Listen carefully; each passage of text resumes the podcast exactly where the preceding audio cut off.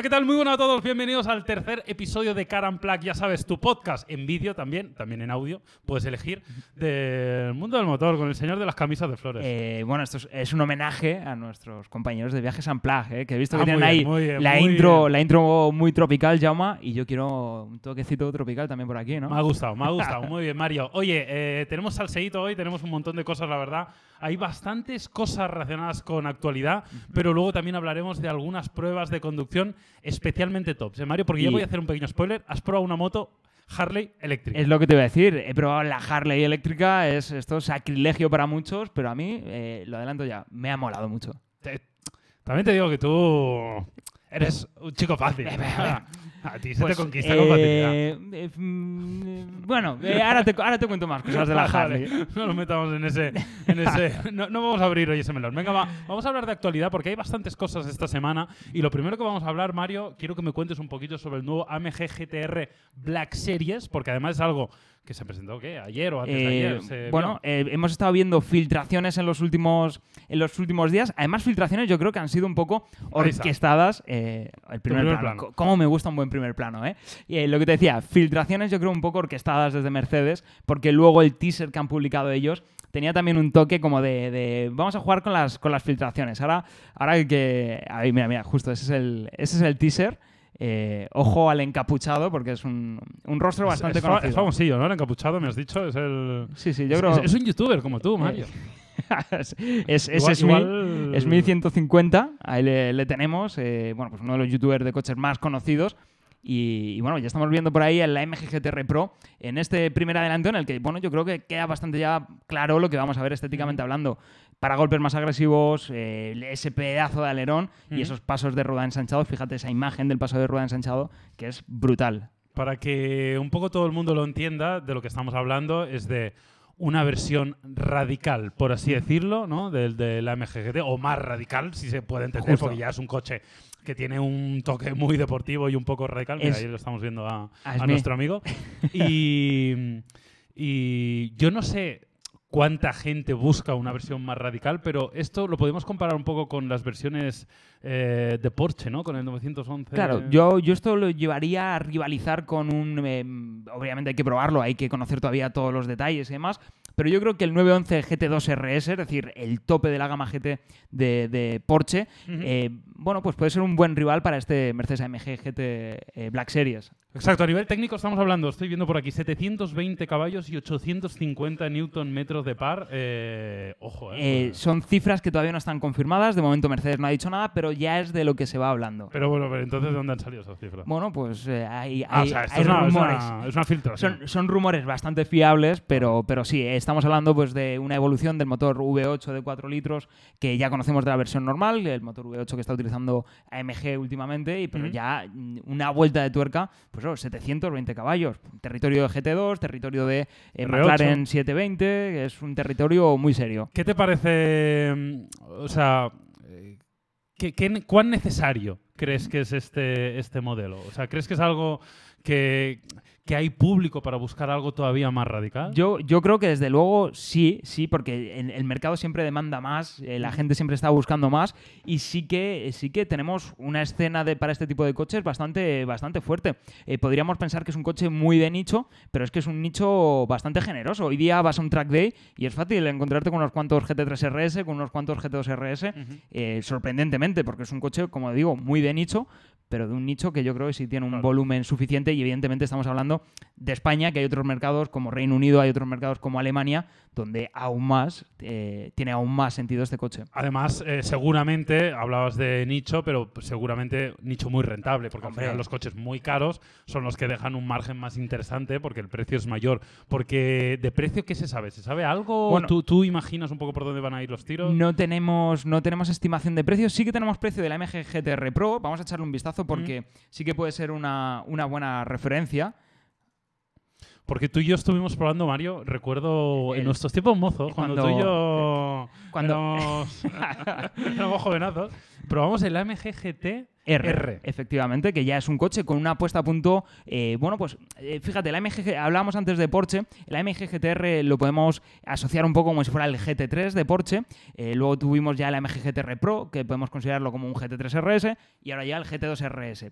El AMG GTR a mí es un coche que me flipó, una puesta a punto muy cuidada. por supuesto, el, V, el V8 es una auténtica pasada, pero sobre todo yo me quedo con esa puesta a punto del chasis. Yo me acuerdo que cogí el coche, lo primero que hago fue acelerar un poco al tuntún y me dice Mario, no, pero que, que estos neumáticos los tienes que calentar, ¿dónde vas, Claro, a animal? ver. Claro, me- Claro, tú, tú yo- ibas ya, entraste como un Miura. claro, yo, yo voy así, yo todo en la vida lo hago Y, así. y te dije, a ver, eh, un Yo poquito que- tal, ya le estaba con la ruletita del control de tracción poniéndola ahí en, en modo peligro, ¿sabes?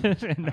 Hombre, yo voy así, y Mario. dije, Jaume, espérate un poquito, que coge temperatura, que, que esto todavía... bueno. Bueno, en fin, precio. ¿Qué, Tengo qué me dices aquí, del precio? del, del AMG GTR Pro son 179.000 euros, ¿vale? Así que yo Vale. creo que este eh, se va a ir a 200, 220. Venga, mi apuesta, 220.000. Un poco más, ¿no? Un poco más, venga, do- yo, yo digo 220.000. ¿Sí? Mi apuesta, 220.000. Ah, yo voy a decir 221.000, solo porque si es más caro ahí, Bien, bien. por cercanía voy a ganar y, y me llevo el de esto. ¿Algo más que comentar, Mario? ¿Algo más relevante? Y yo quiero ver a, qué- a cuántas unidades limitan esta, esta versión, porque yo creo que no va a ser una, una versión abierta que se puedan pedir todas las unidades que, que se quieran. Vamos a ver eh, a qué eh, número de unidades está limitado y luego también vamos a ver qué tiempo hace en Nürburgring. Yo creo que este, este coche va a venir con, con una bajada de tiempos eh, buena en, Sí, en ¿tú Nürburgring. va a ser algo sustancial? No sé si va a batir récord, no creo que bata récord, pero sí que va a ser una mejora importante respecto a la MG GTR. Ujú. Bueno, pues pasamos a... ¡Uh, uh! Tiene un ¿Qué, problema, qué- ¿eh? qué estás haciendo, Llama? ¿Qué, qué has, qué has hecho, Llama? Estaba preparando una cosa y se me ha ido las manos. Venga, vamos a pasar al siguiente tema. Vamos a hablar del Cupra el Born, porque eh, probablemente a algunos os suene el Born, porque es un modelo que ya vimos. Vimos. eh, yo estuve en el, en, el, en el Salón de Ginebra del año 2019, Sí, ¿eh? ¿no? Sí, sí, sí. Y, y ahí vi al, el SEAT el Born. Pero ahora, Mario, eh, le han cambiado el nombre, lo han pasado, digamos, a Cupra, que ya sabéis Justo. que Cupra ahora es una marca, eh, digamos, paralela a SEAT. ¿Y eso qué implica? Primero, antes de nada, ¿qué te pareció a ti el Seat del Born? ¿Cuándo lo viste? Uf, me llamó mucho la atención, me pareció que el concepto estaba bien, me parecía que a nivel de diseño era bastante disruptivo, muy al estilo del coche eléctrico y, y en general me pareció bien. También te digo que creo recordar que cuando yo lo vi no habían muchas especificaciones confirmadas, con lo cual no teníamos todavía mucha información, pero a mí me, era un coche que me apetecía ver, honestamente. Yo a mí, yo tengo que reconocer que a mí el Seat del Born me gustó más que el, que el Volkswagen ID3. eh, los dos comparten mucho, evidentemente. Ahora entraremos más en detalle en eso. Pero a mí es- estéticamente es un coche que me mola mucho más que el, que el diseño más minimalista, más sencillo del ID3. Y ahora, ahora que va a ser Cupra el Born, me mola aún más porque tenemos ese, ese lenguaje de diseño en el que son tan importantes los colores para Cupra. Ya lo hemos eh, hablado alguna vez, ese color bronce, esos colores azules, eh, yo creo que le sientan eh, muy bien al Born. Ojo que han jugado ahí un poco con el nombre para los- aquellos que no lo Hombre. sepan. El nombre es un, es un barrio Es de barrio, Barcelona. es, eh, el Born Es, es el Born. Uno de los barrios más, más alternativos, ¿no? Yo creo de... es, es muy tú ese barrio. Sí, ¿no? sí, sí. mola- Es un poco el Malasaña, ¿no? De, de Sí, Barcelona. yo, eh, tengo historias por ese barrio. ¿Sí? ¿eh? Bueno, en fin, vamos a dejarlo aquí, este tema. Cuéntame cosas sobre, sobre digamos, las especificaciones. Pues estamos viendo el vídeo de presentación, donde también te digo que se ve relativamente poco el coche. Ahora viene, ahora viene. Tranquilo que ahora viene. Eh, Vamos a- vamos a mira, dejarlo ahí páralo ahí y comento un poco. ¿Qué tenemos que saber? Tenemos un, un diseño, yo creo que ese- esos nuevos colores eh, respecto a lo que habíamos visto en, en el Born le sientan mejor.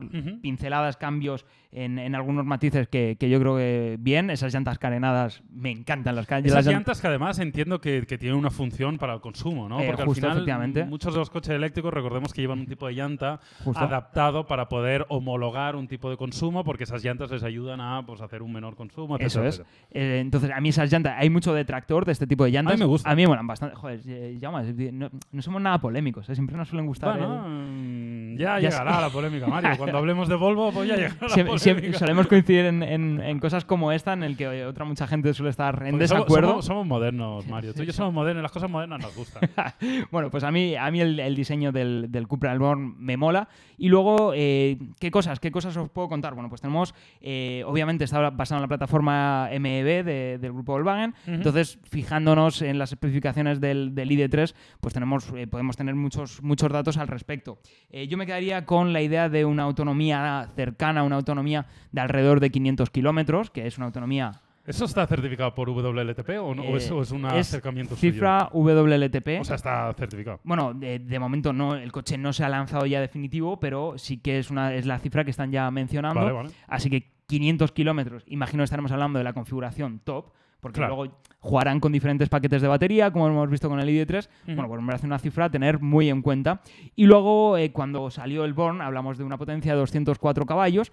Y ojo, porque ya hemos visto en esta plataforma potencias superiores a los 300 caballos. Sí. Entonces a lo mejor llega Cupra y nos plantea una versión de 300 caballos con una autonomía de entre 400 y 500 kilómetros, que me parece una configuración eh, bastante, bastante interesante. Oye, Mario, estoy viendo en el guion que nos hacemos antes de empezar nuestro podcast que pone aquí eh, botón Cupra del volante. ¿Qué- ¿De qué me Eh, estás hablando? Bueno, pues de que han aprovechado este cambio, de este paso de SEAT a Cupra para darle algún toque. Fíjate, por ejemplo, el detalle de los asientos. Vamos a tener asientos tipo bucket y tenemos un, un volante muy deportivo que hemos visto pues, en algunos de los últimos lanzamientos de la marca. Hemos visto en el Cupra Teca, que hablamos en uno de los capítulos eh, pasados. lo hemos visto también en el Formentor.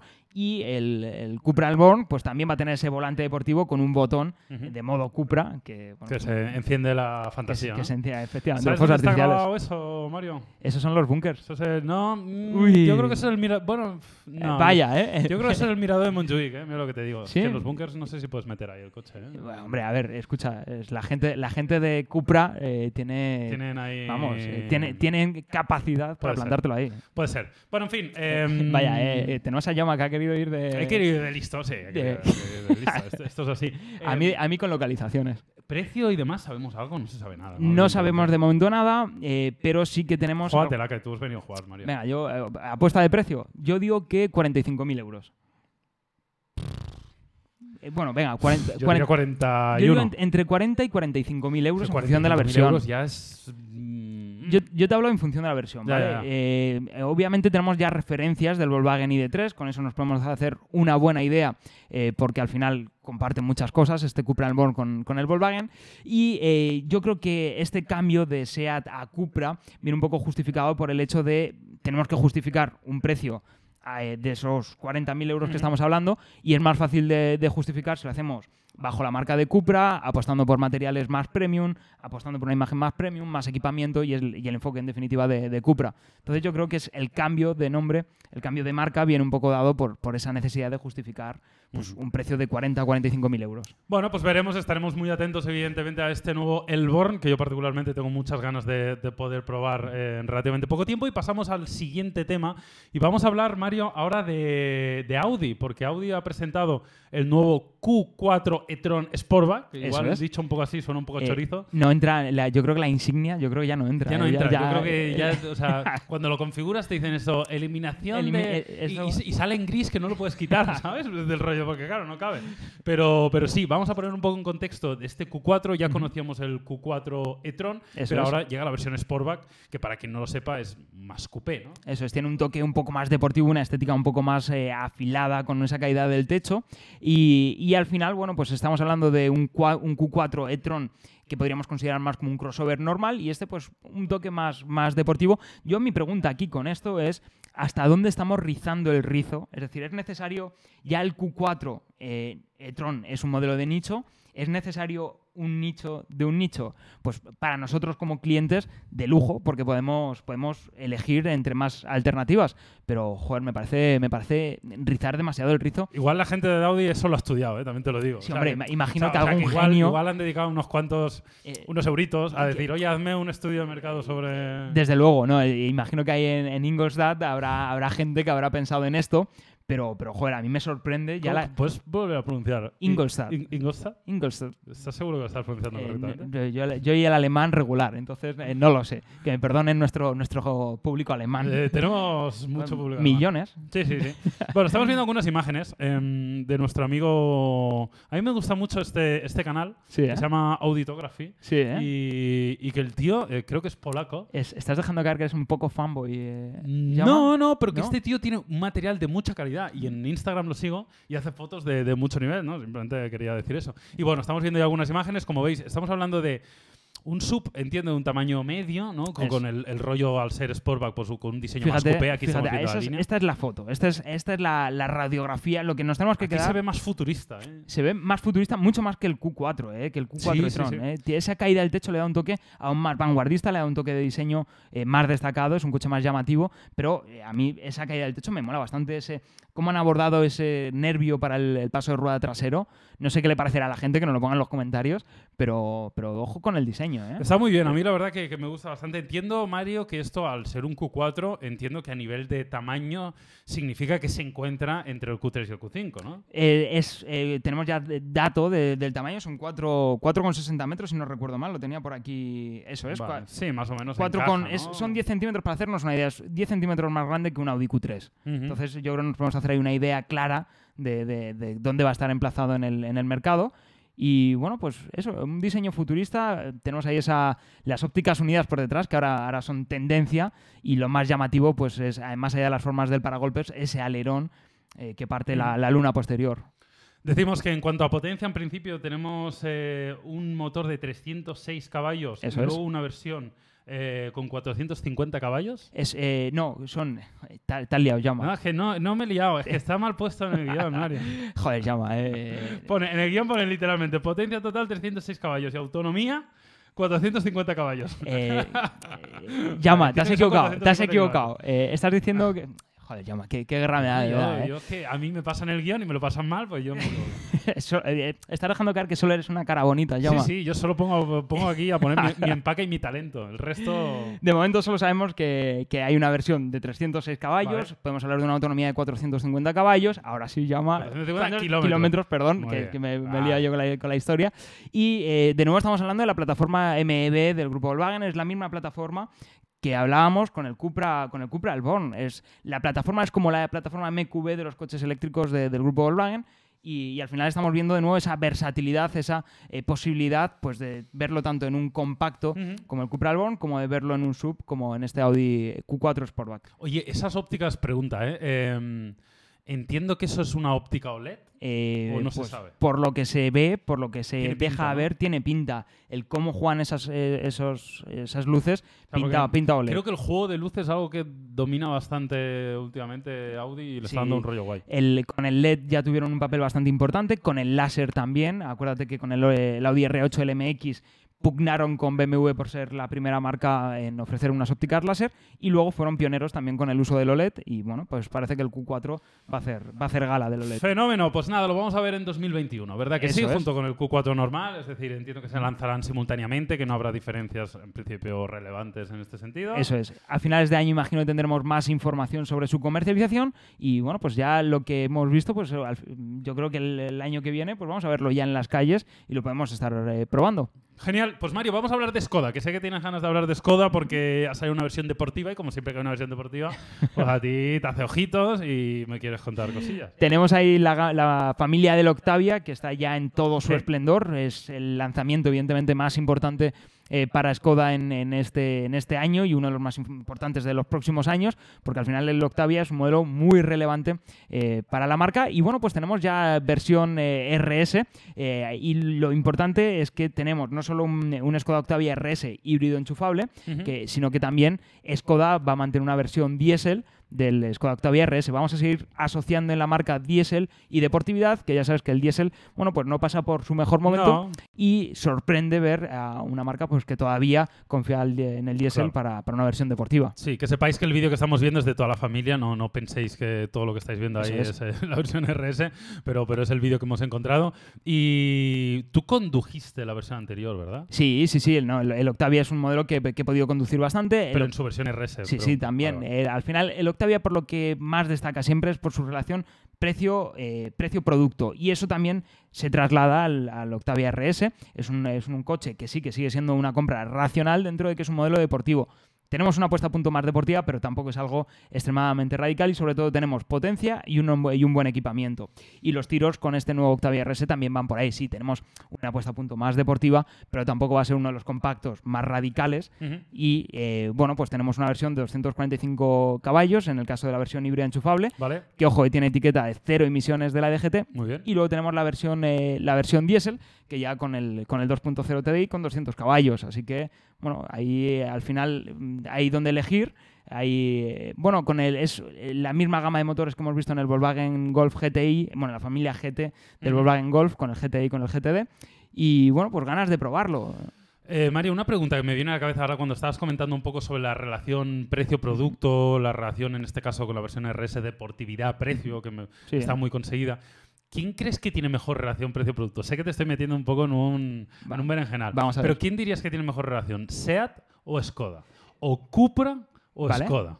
Yo, eh, bueno, Cupra de momento falta ver qué pasa con el Cupra León, que todavía no tenemos datos sobre los precios de- del Cupra León, pero si por ejemplo nos vamos al Cupra Teca, me parece que tiene una relación precio-producto de la leche, si tenemos en cuenta esos 300 caballos, tracción total, mucho equipamiento, eh, pero yendo a SEAT y Skoda, eh, al final andan los dos muy a la par. Si coges un SEAT Ateca y coges un Skoda Karoq, pues eh, hay matices de equipamiento, pero, si siempre tiene un poco un toque más deportivo SEAT que Skoda, ¿verdad? Sí, por ejemplo, si nos vamos al, al Skoda, lo que decía, el Seat Ateca y el Skoda Karoq, pues el Seat Ateca tiene una suspensión un poco más firme, tiene un paso por curva un poco más firme, y el Karoq tiene una suspensión un poco más confortable. Entonces, Claro. bueno, pues al final es un matiz muy pequeño que la mayoría de la gente casi ni va a apreciar, pero sí, sí, que, se, sí que se nota. Fenomenal, pues eh, cerramos con esta actualidad. No hay nada más, ¿no? De actualidad, Mario, no Bueno, tienes ninguna sorpresa porque contigo nunca se sabe. Como haces los guiones que pones, pones eh, caballos en lugar de kilómetros. pues, claro. Eh, decir que el, el nuevo Skoda Octavia, no la versión RS, de momento, creo, creo, no lo voy a probar, eh, lo voy a probar Venga, creo. ya, con decir creo ya puedo decir cualquier cosa. A ver, claro. el, el nuevo Skoda Octavia lo voy a probar esta semana, Espera, no espera, sé. Espera, mira la cámara. Mira, cómo, ay, cómo me gusta el primer plano, llama. Eh, Venga, cuéntale a la gente lo que tienes que decir. esta semana voy a estar conduciendo un Skoda Octavia. No creo que haya una versión RS, no creo, pero bueno, como le están dando ahora cancha, a lo mejor nos sorprenden. Pero vamos, casi al 100% que no va a estar la versión RS de momento. Y tengo ganas de, de ver qué ocurre con este nuevo Octavia, porque al final está, como sabéis, está basado, eh, comparte mucho con el Seat León, con el nuevo Seat León que lo estuvimos ya eh, probando. Y el Seat León me dejó muy buen sabor de boca. Entonces vamos a ver qué pasa con este Octavia. Bueno, también nos dará una buena pista de qué va a ocurrir con la versión RS. Pues lo veremos, lo veremos y espero que nos lo comentes aquí en Caramplac, Mario. Estaremos ansiosos Siempre, por saber tu- tus impresiones. Y si te parece, vamos a hablar ya un poquito más, ahora ya menos de actualidad, menos de noticias, menos de información y un poco más de experiencias de conducción, porque la verdad que hemos tenido varias y hay Eh, algunas que te pasan. acabas de bajar de uno, ¿no? Yo me acabo de bajar de uno, literalmente me acabo que- de bajar. eh, ya, ¿Quieres empezar por eso? ¿Quieres empezar por eso? Sí, ¿no? ¿Empezamos ya? ¿Empezamos con eso? Venga, vamos a empezar por el Mazda MX30, el primer eléctrico 100% de la firma japonesa, que acabo de probar justo ahora mismo y que tú probaste hace unos días porque llevan Eso toda es. la semana. De hecho, mira, te voy a explicar. Eh, bueno, te voy a explicar. No, te digo, me va a no, explicar. voy a explicar a, a la gente aquí A y ver- se lo voy a explicar a la gente. A ver, llama, cuéntame. El tema es que solo tienen un Mazda MX30 en España, entonces este Mazda MX30 ha estado pues toda esta semana pues rulando por diferentes medios, periodistas, gente influyente como yo, bueno, lo que ya sabéis la mayoría de vosotros. Entonces, claro, eh, los slots eran de una hora, es decir, hemos tenido una hora para conducir el coche, yo solo he conducido una hora hoy, tú lo condujiste una hora. Sí, también. Ah, sí, sí. Digo, Eh, como te hubieran dado más a ti, me enfado. eh, le voy a decir que solo llevé una hora, pero no, en realidad estuve una semana entera con el 9MX30. No, no, no, es broma, Porque solo tuve una hora. realmente hay uno que ha venido de Alemania, que lo han traído en avión y, Eso es. y ahí está. Claro, porque al final con toda esta situación, pues eh, todo este formato de presentaciones y demás está, está cambiando, están, las marcas se tienen que estar adaptando y efectivamente, pues una horita para primeras impresiones, para un primer contacto con el MX30. Pero escucha, no te vayas por la rama, Joma. ¿Qué te ha parecido el MX30? Pues a mí me ha gustado mucho. Es un, a ver, em, luego, el creo que- fácil, luego el facilón soy yo, ¿eh? Yo creo que tienen un reto importante a la hora de comunicar este coche desde Mazda porque a mí me ha gustado porque entiendo lo que, lo que quieren hacer con este, con este vehículo, pero entiendo que haya mucha gente que le cueste. ¿Por qué? Porque es un coche que mm, no va a ser muy barato, creo que el precio va a rondar los 35.000 euros. Está, mira, eh, son 33.700 euros de partida. ¿Vale? ¿Qué pasa? Que ahora tenemos un plan de ayudas del gobierno que hace que baje notablemente ese Vale. precio. Entonces estamos hablando de unos 27.600 euros con descuentos y ayudas. Muy bien, ¿eh? Muy bien. Entonces ahí Es- ya es a tener más en cuenta, es un precio más competitivo, pero aún así sigue siendo... eh, Sí, sí, pero bueno, es- ya, ya es una diferencia sustancial. El tema es que la autonomía del coche eh, en WLTP, eh, en función del uso, pero puede rondar entre los 200 y 260 kilómetros de autonomía aproximadamente. Luego habrá que ver y, afinar un poco este dato. Pero sí que es verdad que no es un dato muy bueno de Efectivamente. autonomía. La mayoría Es- de eléctricos tienen más. es el, el gran problema de este coche, que al final estamos hablando de que en el mercado hay opciones más económicas, como un Seat Mii, que compiten con, este, con esta autonomía, y al final la autonomía es un factor muy importante eh, para, para la hora de comprar un coche eléctrico, o al, al menos el... eh, mentalmente. Luego en la práctica, todos, la mayoría, no conducimos 200 kilómetros al día.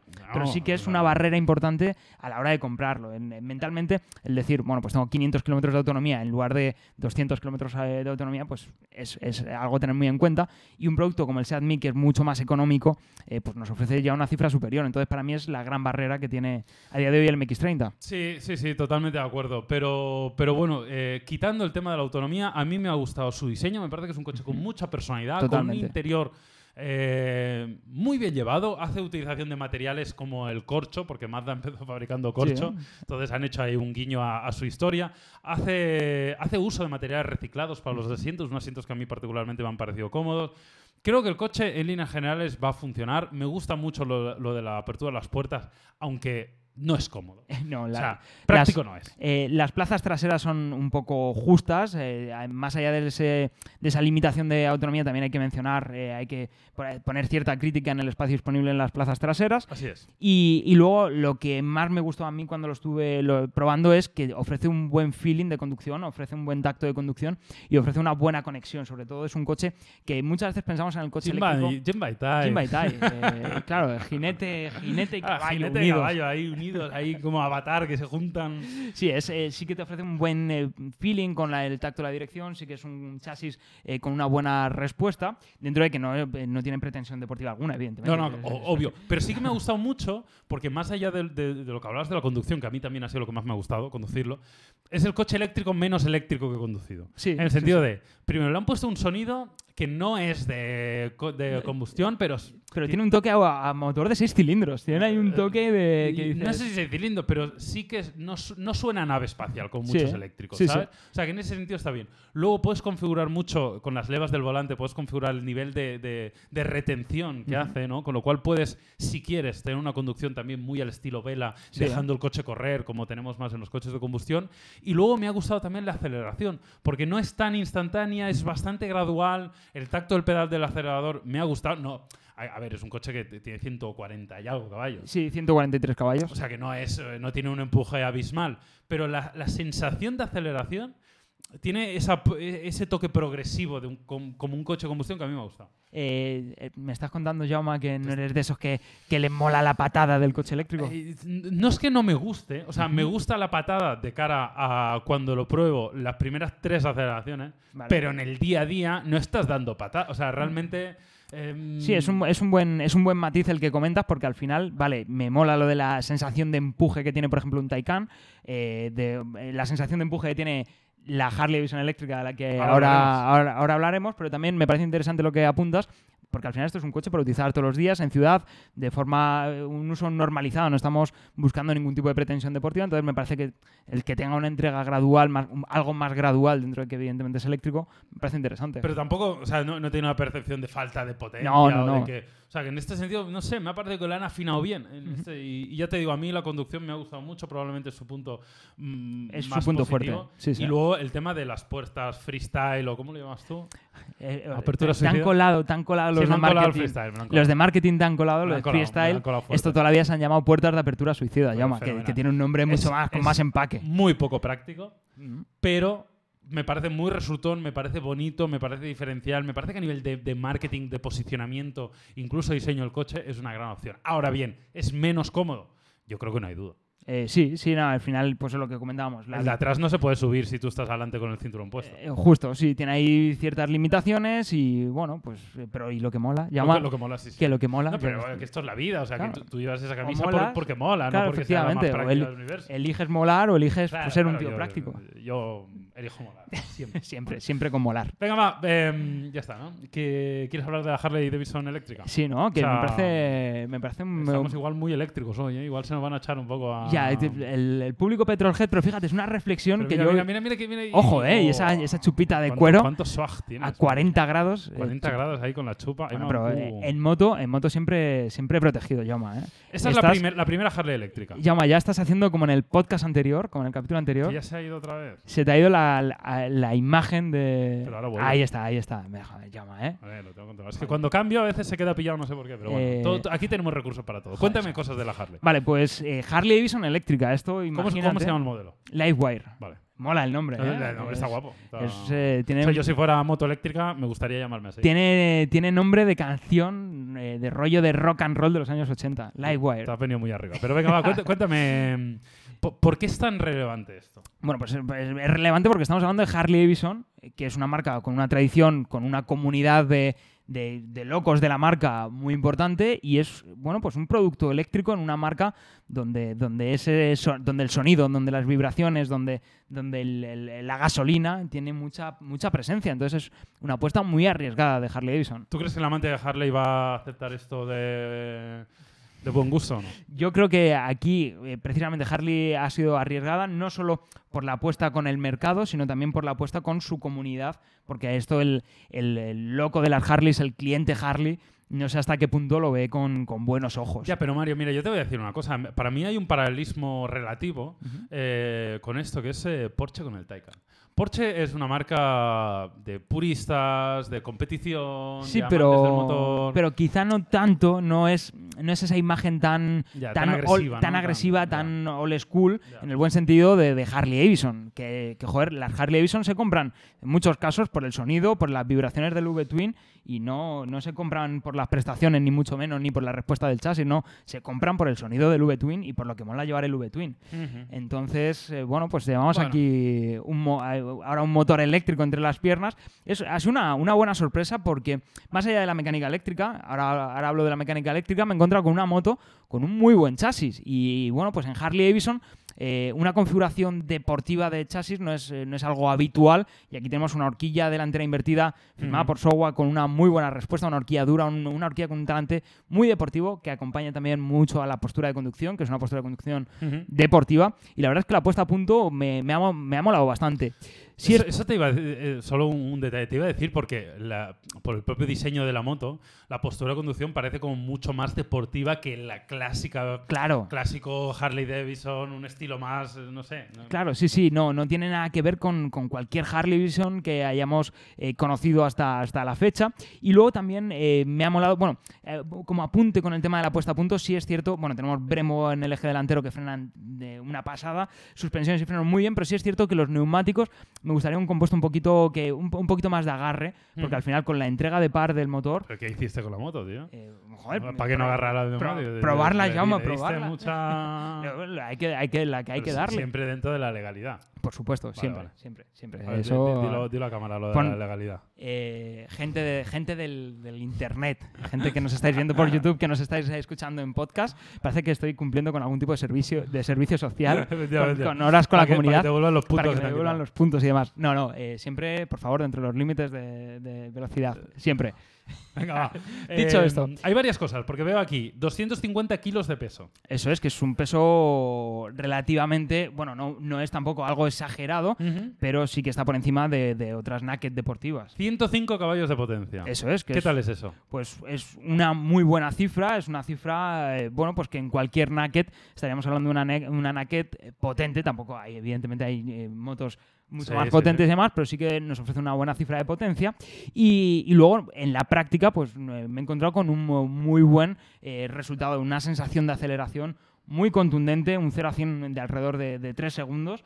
Tienes No una, mal, ¿eh? una buena sensación de, pues al final, todo ese que hemos venido hablando de entregas instantáneas de par en coches eléctricos, imaginaos ahora, sobre dos ruedas, imaginaos ahora siendo tú, esa, eh, teniendo ese Claro. contacto tan directo con, con la ca- carretera. Y háblame de la autonomía, porque evidentemente es un apartado importante. Eh, veo que tenemos aquí anotado 225 kilómetros en ciudad y 142 en carretera. ¿Eso es una experiencia tuya o es un dato genérico? Son eh, los datos anunciados por Harley Davidson. Vale. En, en este, en este primer contacto eh, que he tenido con, de la mano de los amigos de Irons, pues al final no, he, no he podido, no he tenido varios días de prueba como para someterla Claro. a un uso más intensivo de eso, de una semana con ella, teniéndola como si fuera mi moto, sino casi una, una- un primer contacto. Y, y no puedo dar cifras más, más exactas que las anunciadas por Harley Davidson, Pero, pero ojo a los 100 kilómetros, que me parece la barrera más que, con la que nos vamos a encontrar más habitualmente. Pues sí, el precio en este caso son 33.700 euros. Eh, bueno,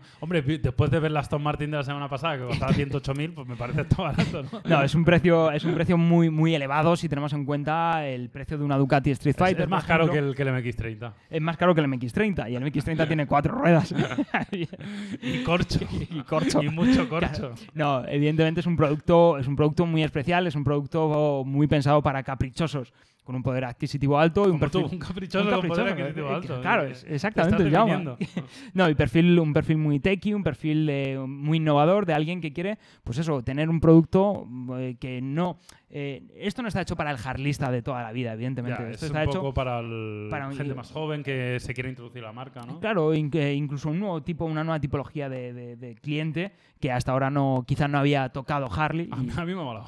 Ay, claro, pues, bueno, tú puedes ser Y- un perfil, un perfil muy de esta moto, un perfil techy, un perfil, eh, un perfil innovador, un perfil, bueno, pues que puede encajar. Muchas gracias, Mario, por llamarme Joder, innovador. te ha gustado venir a grabar Ah, así, ¿eh, que Jaume? eso es una maravilla. Esto es, cada día me gusta más. Bueno, va, em, ya está. No vamos a decir mucho más. ¿Esto está- está a la venta ya? Ya está a la venta, ya está O sea, puedes ir mañana y te la compras. 33.700 ¿Dónde euros. está el concesionario Harley de Madrid? Bueno, pues tenemos uno aquí en pleno centro, tenemos ahí los amigos de, de Maquinostra y luego tenemos un nuevo centro para los de Madrid, hay un nuevo centro comercial en, aquí ¿Y en en Barcelona sabes dónde está en Barcelona o no? Eh, no, la verdad que en Barcelona no tenía. Está muy cerca de la Diagonal. eh, ¿Ah, sí? Muy cerca del corte inglés de. Bueno, al menos estaba. Eh, Claro, llama, aquí a lo mejor. Estaba, eh, estaba muy cerca del corte inglés de, eh, de María a Cristina. lo mejor te estás tirando un triple. Igual me estoy tirando un triple, pero hasta, hasta hace unos años estaba ahí, así que. Bueno, eh, los, los amigos, aquellos que os haya molado, los amigos de Maquinostra, seguro que están encantados de, de venderos una. Fenomenal. Venga, va. Vamos a ir cerrando la última experiencia de conducción porque te fuiste con Porsche. Los, los amigos de Porsche te invitaron a irte a, a Cheste, ¿no? Eh, Justo eh, hace un, Pero- rati- pero hace un ratito estaba allí. esto cuánto, ¿Cuánto duró el viaje? Eh, pues Express, viaje Express, ya Ah, sabéis, pues llama fue yo. soy, yo pa- parezco el primo de Sonic. Sí, sí, sí. sí. Los es una cosa muy loca. O sea, parece que. pa- Parece que haya tres tíos con, con un teléfono con la cuenta de Instagram de que- Mario Raid y vayan haciendo contenido. Estás, es- a lo mejor estás desvelando Ah, está el tema. secreto. Eh, sí, estuve, estuve en Cheste con una experiencia de, de conducción. De hecho, eh, llama, eh, no, no me ha dado tiempo ni a editar las fotos ni, el material Te lo de, vamos a perdonar. de, hoy, de Mario. esto. Pero estuve viendo, mira, estáis viendo ahí los, los dos 911. Eh, el 911 cabrio del, con- del fondo es con, con el que estuve por allí. Esto aprovecho, estuvo el Turbo S también por allí. Ojo que ¿Y lo probaste? El Turbo S de momento no lo he probado. No te, no te dejaron tocarlo. Ya, Eh, estaba- lo tenían allí un puesto un poco para ponernos el caramelito en la boca, pero ya sabes que en unos días lo, lo voy a coger llama. Y, y nada, estuve con un, un 911, un Carrera 4S, que tampoco está Mm. nada mal. No. Eh, claro, 450 O sea- caballos de, de Carrera 4S. Eh, ya sabéis que el, el- bueno, a mí el Entre el 992... Carrera 4S y el, y el MX30, ¿con cuál te quedas? ah, broma, broma. nada. Claro, llama, eh, no sé, el MX30 para diario y... No, eh, y, bueno, esto, esto fue una experiencia de conducción que, que me parece muy interesante para, para contarle a la gente porque estamos hablando de un curso de iniciación que hace, hace Porsche con un precio de, de 250 euros. Es un curso eh, accesible, es un curso relativamente económico teniendo en cuenta estamos No hablando mal, sí, sí. teniendo en cuenta estamos hablando de Porsche, y es un curso de conducción en el que te van a enseñar a frenar, te van a enseñar a, a- a aprender... Justo bien- lo que te hacía falta a ti, que Te enseñaban a a fre- frenar. a frenar un poco. Te enseñan a frenar, a que luego cómo se gira el volante, a, que se enciende el coche a la izquierda. Ah, claro, eh, sí, la- los, ya sabes, aprender a conducir. Un que- must have. que, ya sabes que eh, me, me hace falta unas clases. ¿no? Totalmente. ¿Y qué, y qué tal fue la experiencia? ¿Habían, No, ¿habían muy todo bien. tipo de modelos? Me, me parece. Esto no, esto está pensado para que vayas con tu coche, está Ah, pensado vale, para que vayas vale, con vale. tu Porsche y para que pierdas el miedo a entrar a circuito, ¿vale? Vale. Porque hay mucho cliente de Porsche que dice, no, eh, me da miedo entrar al circuito, voy a romper el coche por entrar al circuito. No, esto está pensado Bueno, lo puedes romper. A ver, claro, no, depende, de lo lo, mano- potra contra- depende de, los manos que, que Claro, seas, claro. ¿vale? Pero, pero esto es un poco para que entiendas que tu coche es un coche deportivo que está pensado para llevarlo eh, al límite o, o Sí, sí. realizar a cabo una conducción deportiva sin que vaya a romperse nada y que pueda volver a casa perfectamente con él. Y, y bueno, pues siempre es una, un buen- una buena excusa en circuito. Y por 250 euros, darte un eh, aprender, echar manos, tomar conciencia de cómo responde tu coche, eh, ojo, no hace falta que vayas con un 911, no hace falta que vayas con un Cayman, no hace falta que vayas con un Boxster. Puedes ir con un Macan, puedes ir con un Cayenne, puedes ir con un Panamera, así que esto está abierto un poco a toda la gama. Al final es lo que tiene una marca como Porsche, ¿no? Que solo fabrica deportivos. Eh, Claro. O sea, es evidente que no es la misma deportividad la de un 911 que la de un Macan, obvio. Eh, evidentemente, Pero claro. cualquier Porsche pues tiene un cierto carácter deportivo, está pensado para una conducción Eso pues es. de este tipo y bueno, en fin. eh, Hay, para aquellos a los que a los que les mole la idea, eh, Porsche va anunciando las fechas, hace unas cuatro citas al año, aunque este año, pues evidentemente con esta situación, pues es- es- hay menos Claro. fechas, pero, pero eso, estamos muy, muy atentos si os ha molado a todos las- los canales de comunicación de Porsche, porque me parece un, un buen, un buen curso. Y hay para más niveles, ojo, que ya veo aquí a los que tienen... ¿Cómo que más niveles? Hay para los que tienen un GT3 RS, que son... Ah, también. Claro, hay, hay cursos de perfeccionamiento. Para, Javi TH hay un. Claro, un curso para para los que tienen un GT3 RS, un GT2, un GT4. Bueno, en mi, en mi grupo ayer había vino uno con un GT4, eh, que era su primera vez en circuito. Vino y- a vacilar. eh, a decir, aquí está mi GT4. Pero luego por la tarde me encontré con gente con GT2 RS Uh. que dices, "Mm, no hace falta un curso de iniciación, pero bueno, siempre viene bien aprender.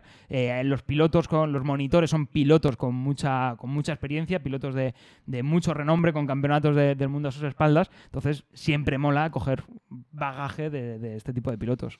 Fenómeno, pues yo creo que hasta aquí, Mario. No sé si tienes algo más, pero yo creo que hemos repasado la actualidad, hemos visto un poco los diferentes eh, coches que estamos conduciendo.